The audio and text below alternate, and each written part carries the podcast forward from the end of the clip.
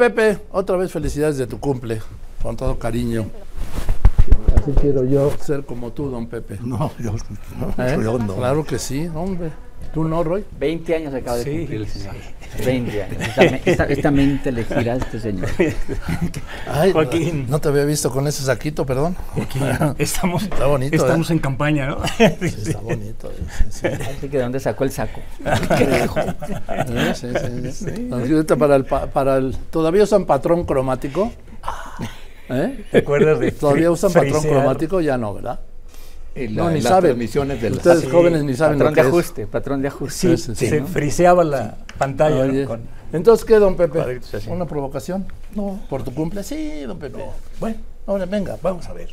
a ver si te sale. Pues mira, este, estamos viendo, van a seis, seis semanas en las que nuestro ilustre señor presidente ha puesto en marcha su gran estrategia de ganar, ganar.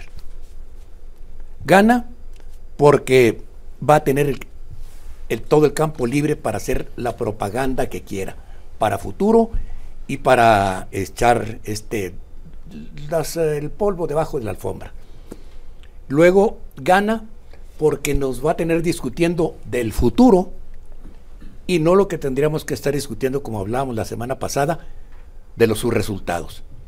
Y gana porque, para preocupación del equipo de la candidata Claudia Sheinbaum, desde este momento, estas seis semanas y hasta las elecciones, el presidente, en su, en su rol de ganar, ganar, se convierte en el actor central de la elección y de la campaña de Morena para ganar la presidencia. Pues sí, coincido. ¿Qué pesa más? ¿Qué trasciende más? ¿Lo que dice el presidente o lo que dice su candidata Claudia Sheinbaum?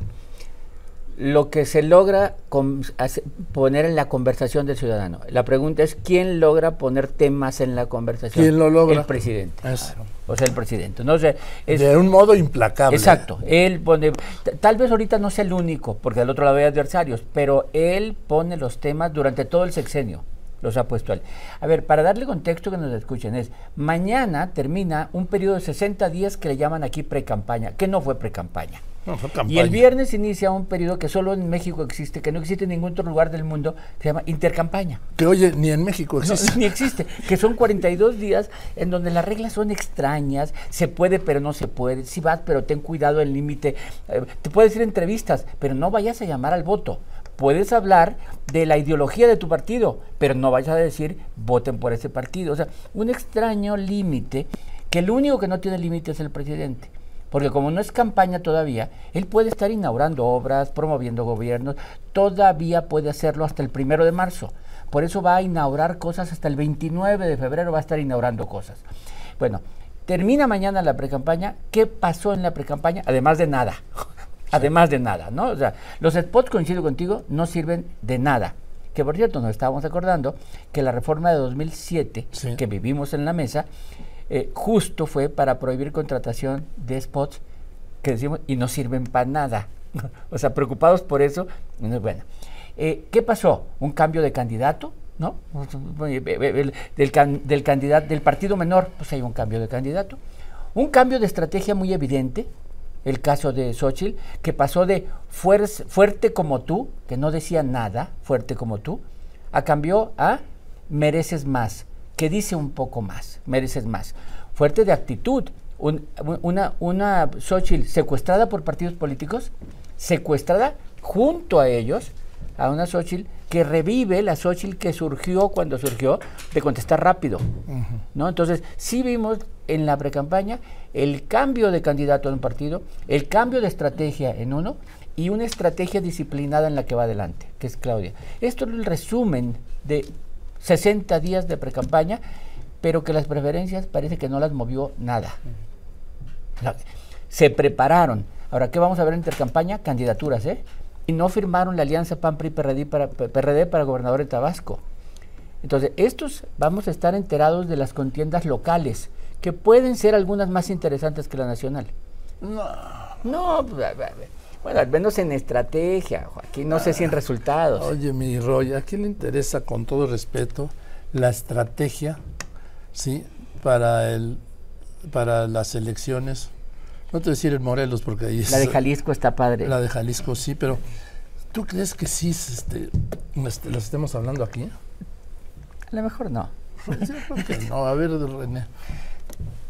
E- Existen, eh, desde el punto de vista de las estrategias de campañas políticas, básicamente dos discursos, el nacional y el local regional.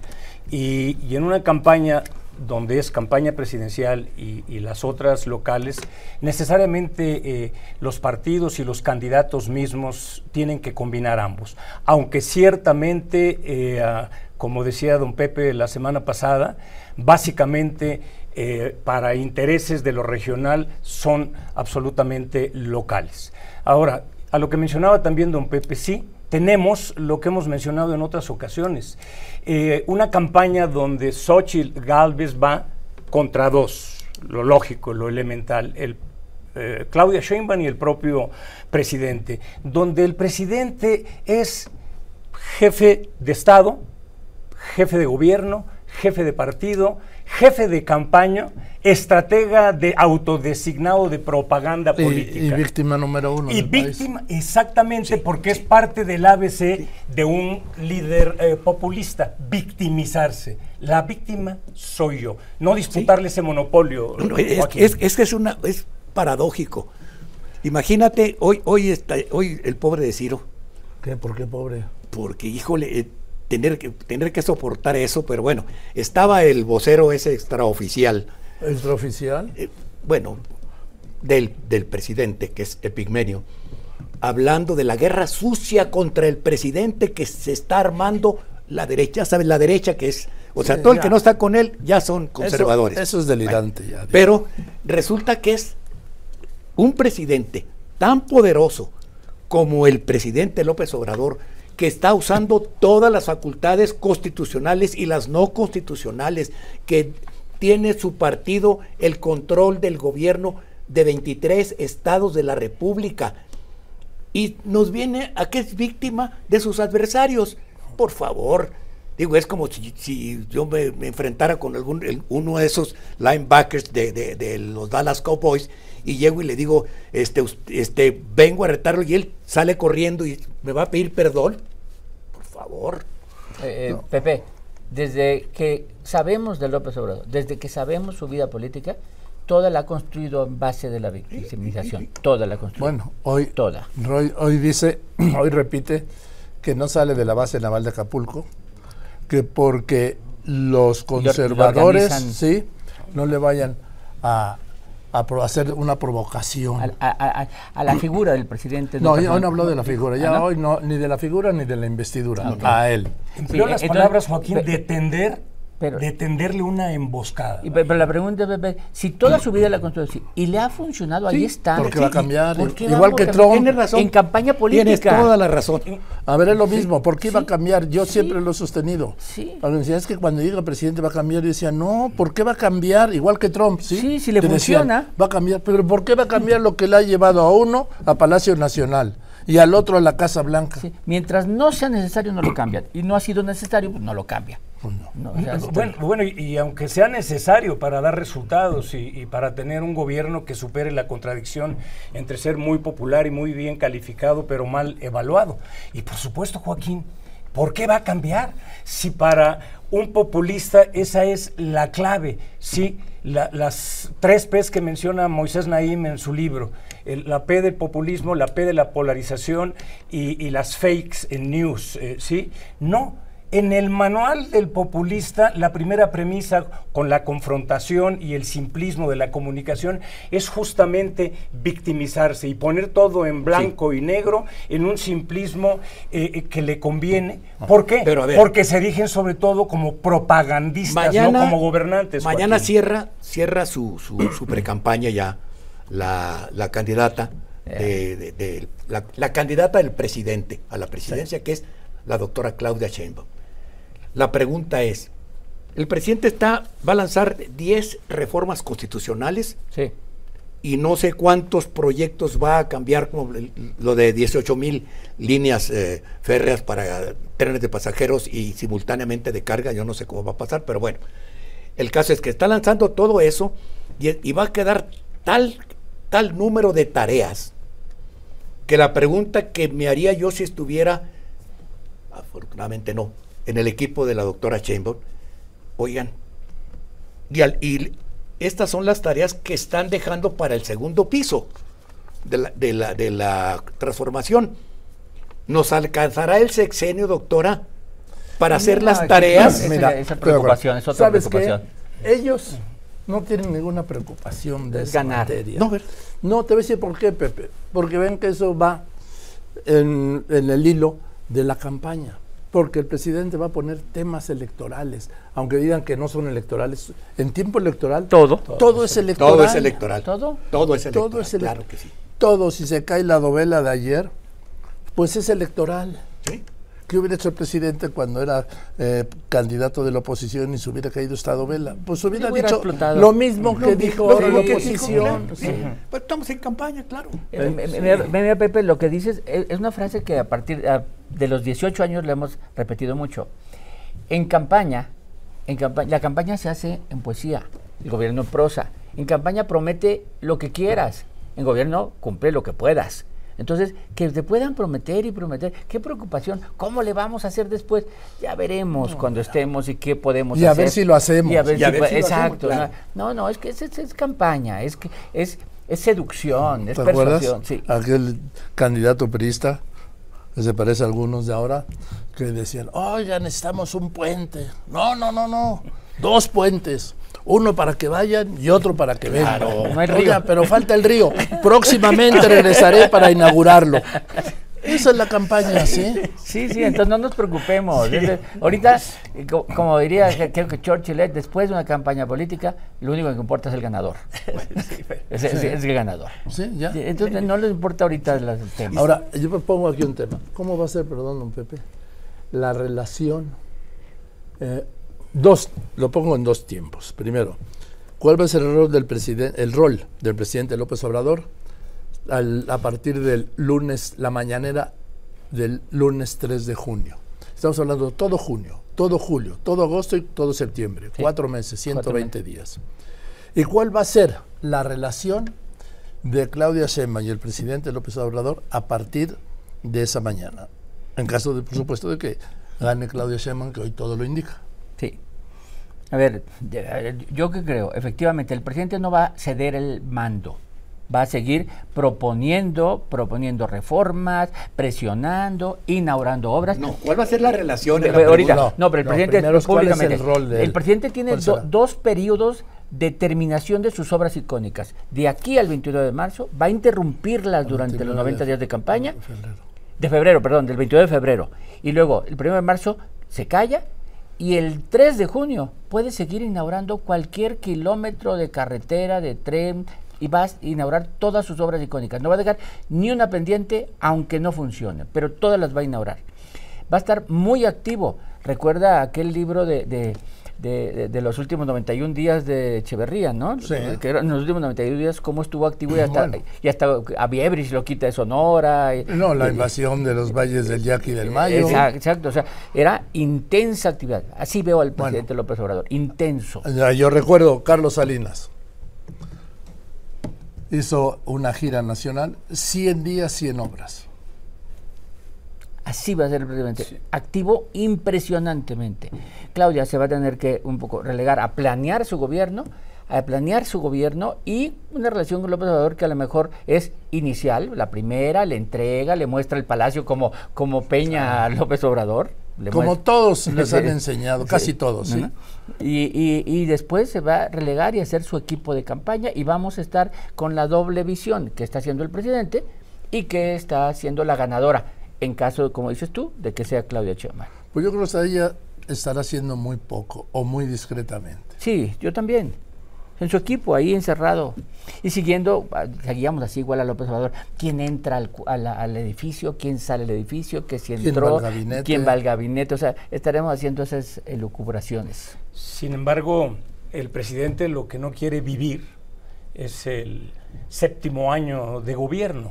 En, en otras ocasiones he No, pues leído... eso, aunque eh, no lo quiera Claro, vivir. he leído lo que has escrito sobre ello, ¿no? Ese séptimo año que aunque no lo quieran No, vivir, llega, lo padece llega. y llega, ¿verdad? dicho. Inexorablemente. Perdón, que el peor año del sexenio es el séptimo. Así es. Así es. Ahora, e- el comportamiento yo creo que va a ser igual y todavía más intensificado. Eh, hemos apuntado en otras ocasiones la peculiaridad y la distinción que puede tener un presidencialismo como este. Tiene todas las facultades del aparato del gobierno y de lo que es el presidencialismo, pero él es ante todo no solamente un activista, sino que él ha venido cercando la selección que, ibo- que hizo de su candidata, no solamente en tener el monopolio discursivo, sino en ir poniendo una serie de ejes más al control que tiene de su movimiento, porque para él esto no es en términos concretos, aunque sea, así sea formar y después vaya a tener los fierros del Estado, quien gane en este caso si es Claudia Sheinbaum, para él es una causa, para él es Sí. un movimiento y para él esto va más allá, es transeccional. Entonces, no solamente no va a estar quieto, va a seguir poniendo sus pilares de fijación, de seguir teniendo poder después del sexenio. Que se lo vayan a permitir, ese es otro asunto. Yo Bien. creo que va a ser muy difícil la relación para la doctora Sheinbaum, va a ser muy difícil la relación porque va a seguir asediando, asediando a la, a la eh, si ganara a la presidenta electa, la va a seguir asediando de la misma manera que está asediando a la candidata ahorita. Yo creo que más, porque va a tener el presidente, los, el Congreso va a ser suyo, todos los candidatos del Los- los Senado y diputados son suyos. Los 23 gobernadores, o quizás si le quitan uno, 22 gobernadores de Morena, son suyos.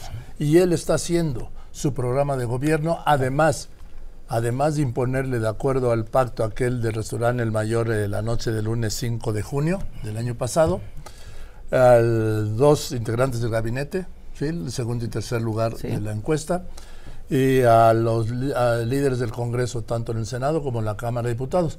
Vamos a ver Los puede si cambiar. en el momento en que se ponga sí, la la banda. Claudia Sheinbaum, Sí. sí, sigue esto, porque ella va a tener que definir de ganar las elecciones su relación con dos personajes. Fundamentalmente con Andrés Manuel López Obrador y enseguida de ganar, como todo apunta, con Donald Trump. Con el de arriba. ¿Qué hizo López Obrador? ¿Qué hizo López Obrador?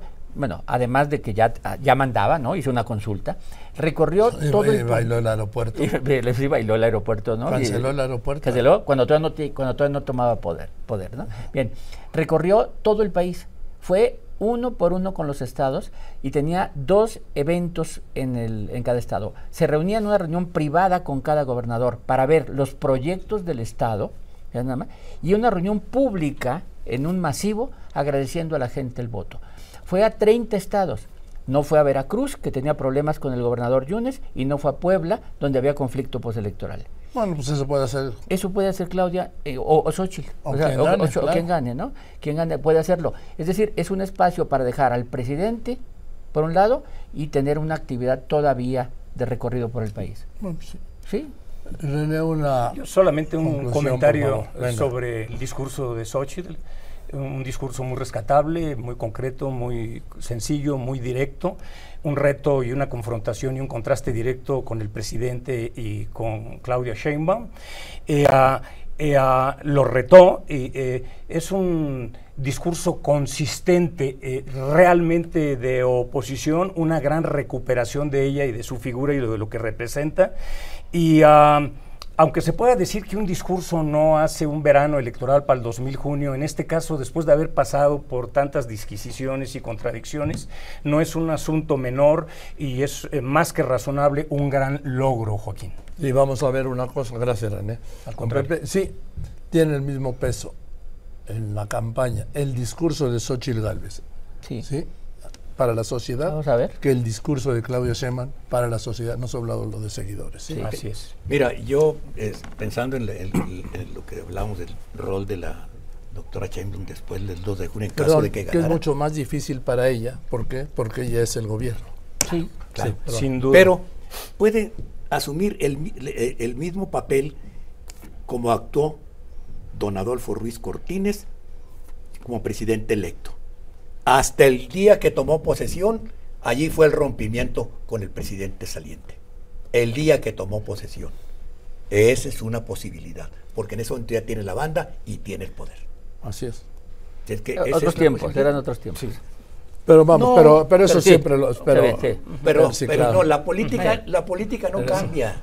La política es la misma Sí. por siglos. Sí, mientras no se ponga la banda, no sabemos Claro. quién es Claudia Sheinbaum como presidente. ¿De acuerdo? Por supuesto. A partir de ese momento. Sale. Y ganas el poder, pero después hay que construir poder, Joaquín. Y una frasecita de, de- de- de- de Charles de Gaulle. Dice, para poder ser el que manda, los políticos siempre simulan ser los sirvientes. A ver, a ver, repítelo. Para poder lograr ser el que tiene el mando, el político siempre simula ser el sirviente. Del pueblo. Sí, Charles sí. de Gaulle. Sí. Y lo que dijo, ya no me recupero, me están recordando. Gracias, Jesús. Lo que dijo Otto von Bismarck. By Bismarck. Nadie miente más que un pescador y un político en campaña. Claro.